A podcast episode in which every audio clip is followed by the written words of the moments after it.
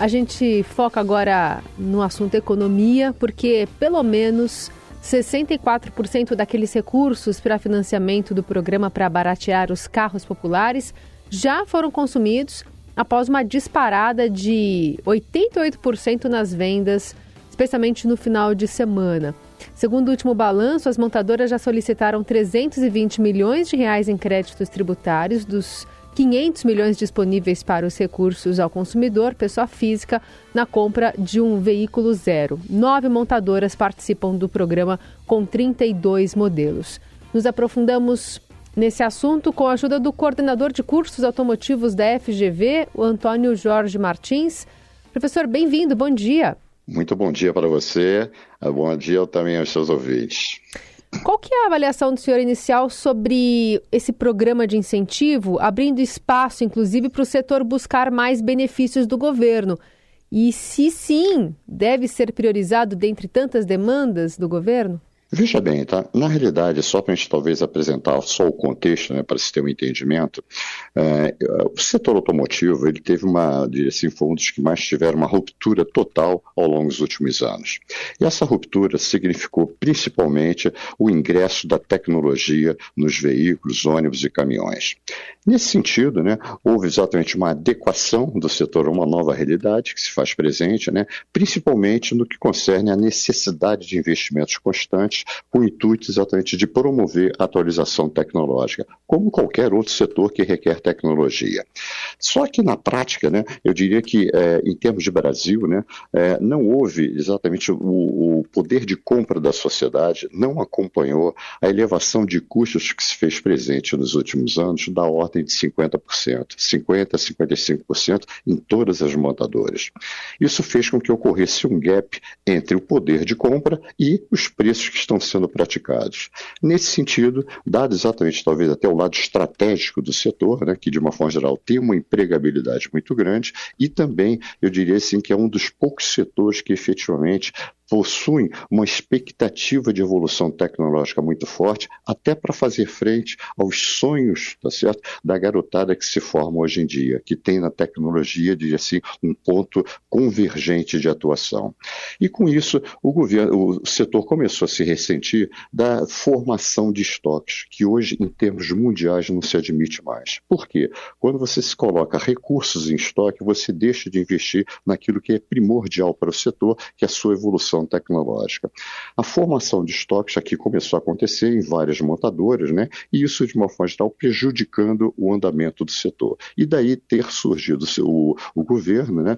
É, com essa estratégia exatamente de atuação voltada, é, eu diria assim, em curto prazo, para pelo menos reduzir o grande estoque que se formou ao longo dos últimos tempos tem um ganho financeiro para o, para o governo, que na realidade terá uma receita tributária adicional com a venda desses estoques, possivelmente capaz até de fazer frente aos recursos que, de uma forma geral, foram é, buscados né, para fazer frente a esse tipo de incentivo, que foi exatamente a, a, a, o início, né, de, assim, a antecipação dos impostos para o diesel. Então, é esse o estágio que nós estamos atravessando e que eu não julgo que deva ser de longo prazo. É um, diria assim, é um ponto é, específico né, que de atuação do governo, até para fazer frente ao, no aguardo de, da redução que vai ser paulatina da taxa de juros, de tal forma permitir que também os consumidores contem com a linha de financiamento para aquisição dos veículos. Hoje, praticamente inviável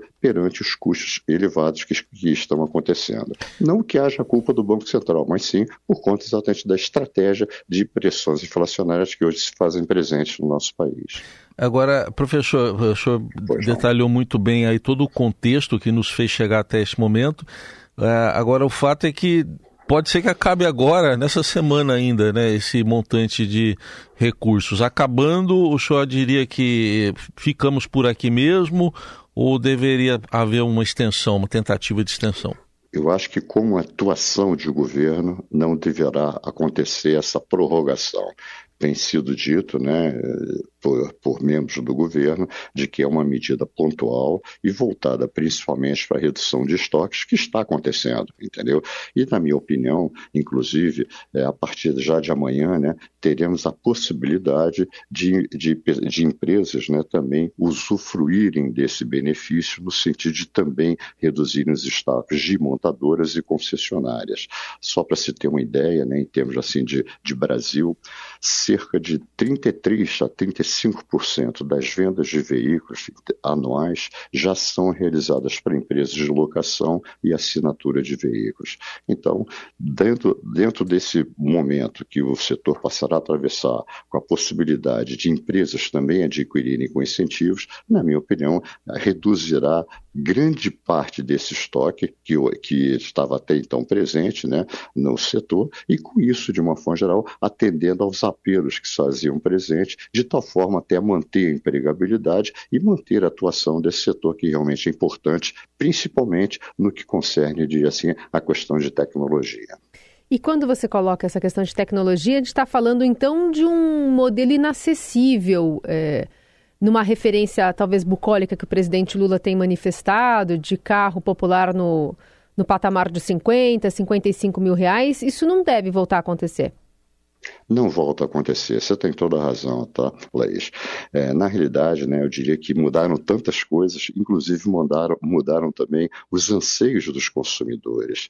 Da mesma forma que hoje, por exemplo, né, não se torna possível a venda de, de por exemplo, de televisões com cinescópio, né, mudou exatamente a visão do consumidor, né, também em termos de veículos, eles hoje uh, há uma necessidade, uma premência de se realmente se introduzir tecnologia nos veículos, não somente em nível de Brasil, tá? pelo que eu acompanho em nível de mundo, isso se torna presente. Até nos Estados Unidos hoje também só existem dois modelos de carros populares, que, assim, que se chama de carros populares, carros com menor preço. Né?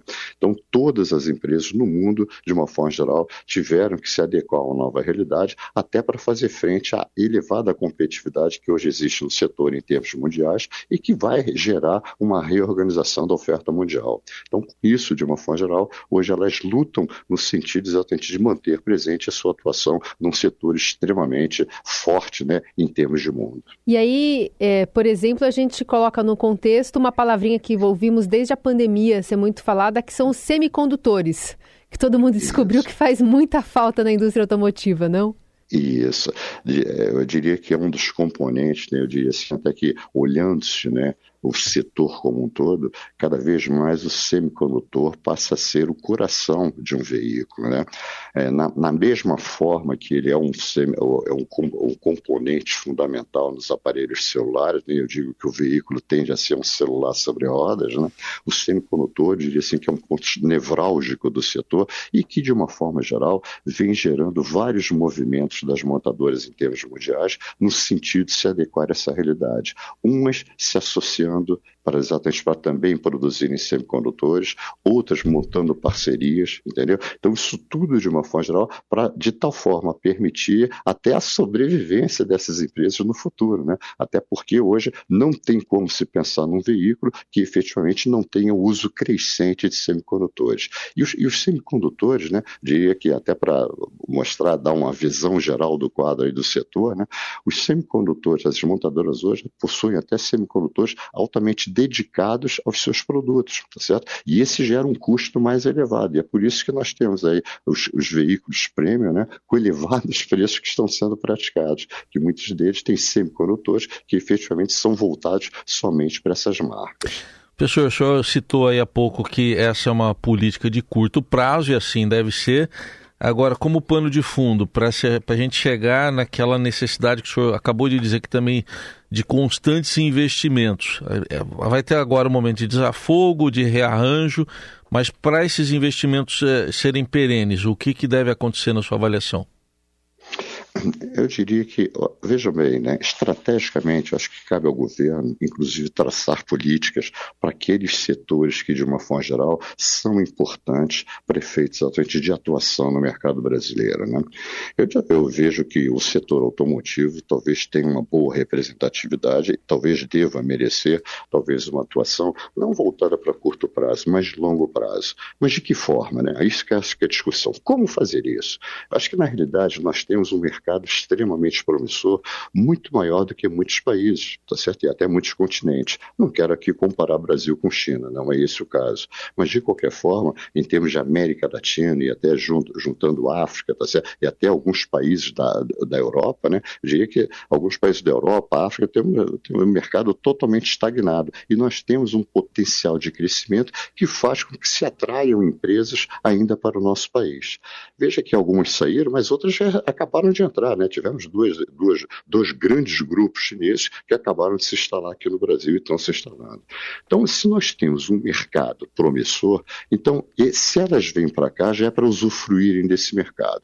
Se elas desejam algo a mais, no sentido exatamente de usufruírem de algo que elas estão buscando, há de se buscar estrategicamente negociações que tragam para o país determinados aspectos ou determinadas atividades que sejam fundamentais, vou dizer assim, para a, o fortalecimento desse setor no nosso país, fazendo frente, inclusive, aos anseios né, do, de, assim, da, da, da, garotada, dos jovens que hoje se formam e que efetivamente têm na, na tecnologia um dos seus grandes anseios de atuação. Muito bem, esse é o coordenador de cursos automotivos da Fundação Getúlio Vargas, Antônio Jorge Martins, ajudando a fazer esse panorama completo aí desse cenário, pensando nos incentivos dados pelo governo federal e possivelmente um pleito aí das montadoras para se estender um pouquinho, já que boa parte dos recursos já foram destinados para os financiamentos do programa. Professor, obrigada pela conversa. Até a próxima. Muito obrigado a vocês também. Um bom dia para vocês e seus ouvintes. Tudo de bom.